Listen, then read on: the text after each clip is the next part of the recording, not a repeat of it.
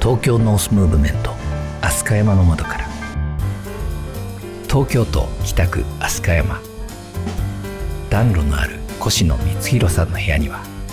未来を思うさまざまな人たちが遊びに来ます。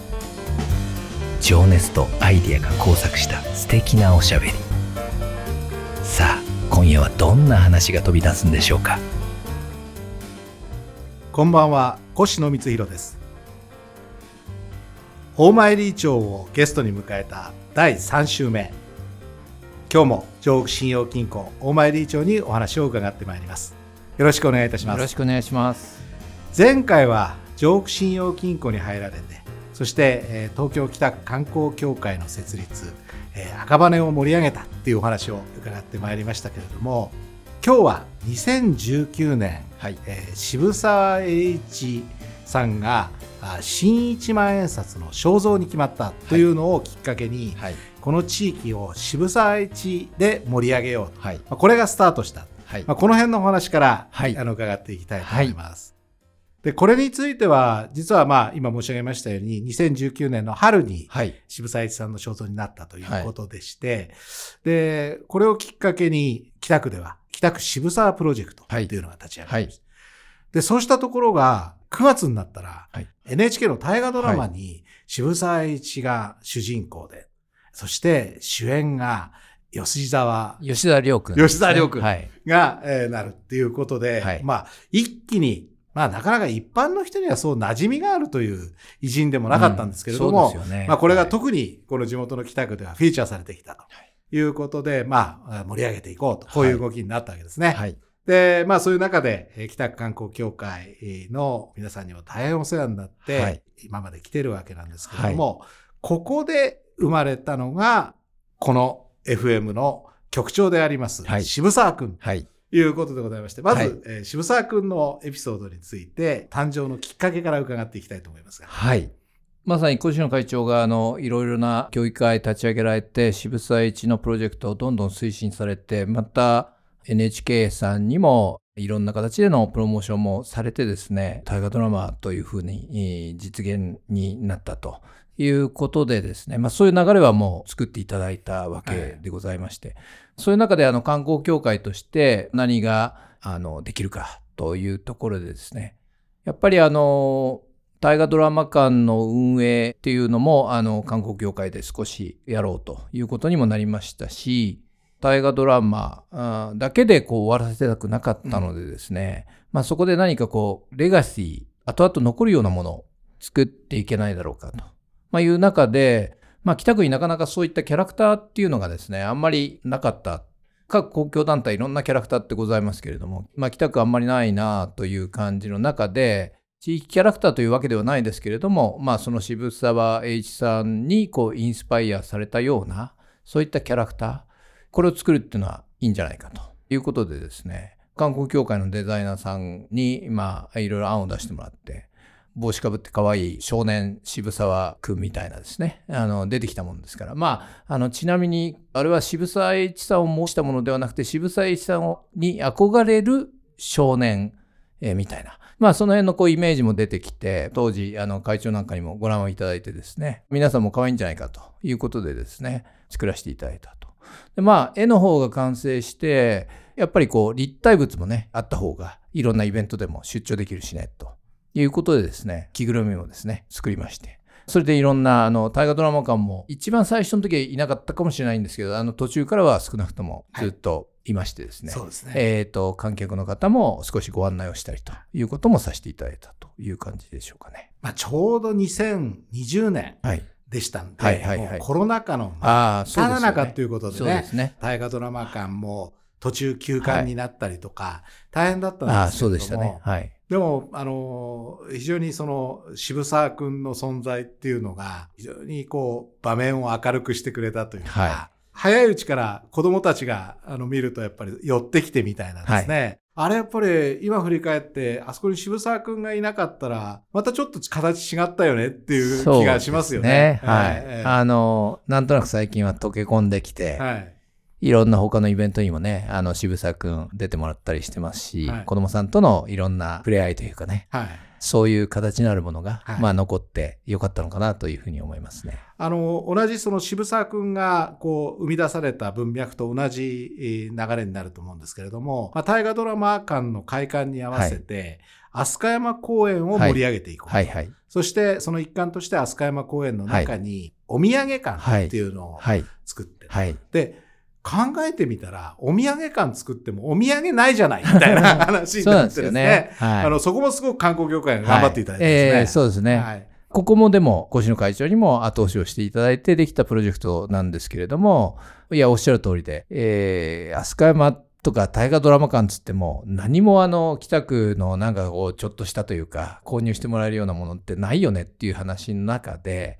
観光協会の方で、あの、まあ、北区内の事業者さん中心にですね、企画提案を募りまして、結構あの、いろんなご提案もいただいてですね、どんどん製品化をしていただいて、それやる前は多分2、3ぐらいしかなかったと思うんですけど、まあ、今やあの300種類ぐらいですね、はい あの、あるようでございまして、まあそういう意味では会社さんもそうですし、地域にとってもですね、良かったことなのかなというふうに思いますね。いや、でも本当にあの、やっぱりこう、品揃えってすごく大事じゃないですか。はい大事ですよね。はいだ。から、中には、そんなに売れてないのも多分はいあると思うんですけど、あの、そういうことも含めて、地元の皆さんが、はい。あの、事業者の皆さん、協力してくださって、そうですね。供給を続けてくださってるっていうのは、はい本当にありがたくてですね。ね。はい。だからもう、あの、品揃えが落ちないというか、本当ですね。はい。で、あの、その中から、別にお土産じゃなくて、うんあの、地元の方が美味しいからとか、はいはいはい。えー好きになったからって言って、あの、リピーターで、なんか買い物に来てくださってるってはいいうお話も聞いてですね。いはいはいやー、そこもあのー今のそのお土産館の場所もね、はい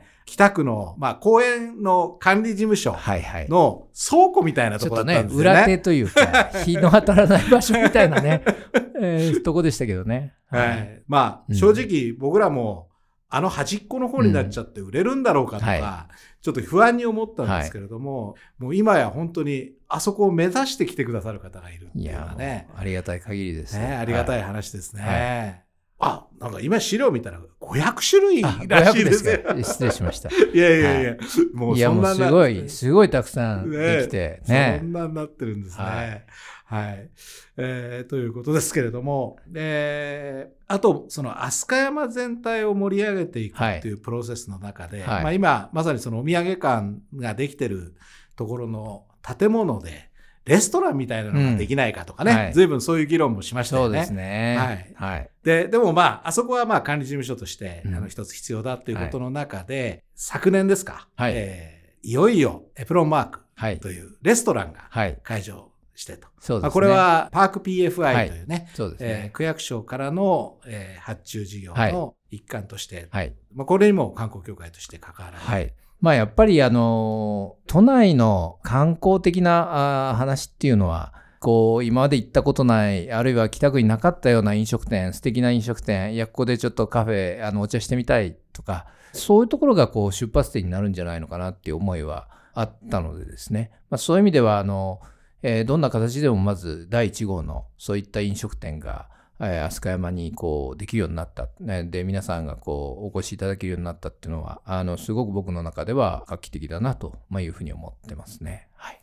あの、我々、その、おいわゆるパークマネジメント、公園をこう経営していくのの、ええ。まあ、お手本になったのは、豊島区の南池袋公園とか、まあ、いくつかのところがあるんですけれども、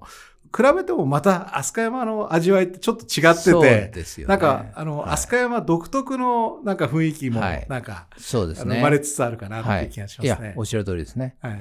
まあ、ちょっとあの想定外というかああそうなのかと思ったのが意外とあの飛鳥山ってその公園なのであまり建物を建ててはいけないと。はい。もともと避難所とか機能があるので、まあ、そういうところで制限をされてるんですが意外と建物で使ってまして、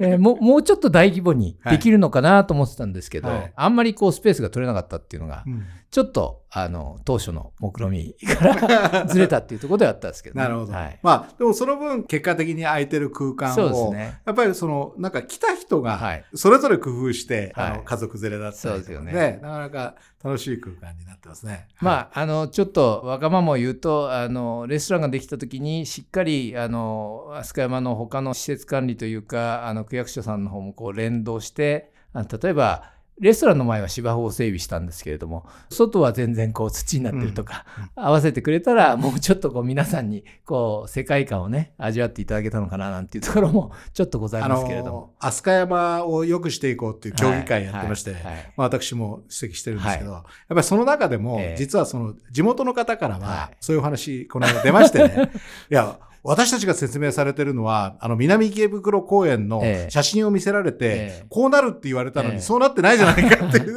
まあ、まあなかなかちょっと、あの、いろいろなところのまだ事情もあるようなんですけれども、一歩一歩というそうですね。目指すものはね、はい。うん。なんかぜひそういうふうにしていきたいと思うし、まあ、あとはその、本当に飛鳥山でのイベント、目白押しなんですけれども、飛鳥山ハワイアンフェスティバあルというね。あはい。で、これは、飛鳥山の渋沢さんが迎賓館として、はいまあ、後にお屋敷になるわけですけれども、はい。迎賓館を開いた時の、はい。えー国賓が、はい。えー当時まだ王国だった、はい。ハワイ王国のはい。カラカウア王はが見えた。と、こういう故事を、まあ、発掘してきた方がいて、だったらハワイアンフェスティバルじゃないかっていう、まあ、まあかなり無理筋ではあるんだけど、でももう、あの、今年2回目やって、まあね。すっかり定着しましたね。皆さんの印象がそうなればよろしいので まああの今年本当にあのフラのねチームもあの倍増というかですね、はい。参加あの相当大規模な多分フラのフェスにもなってんじゃないかと、はい。ま、100を超えるような参加の数でですね。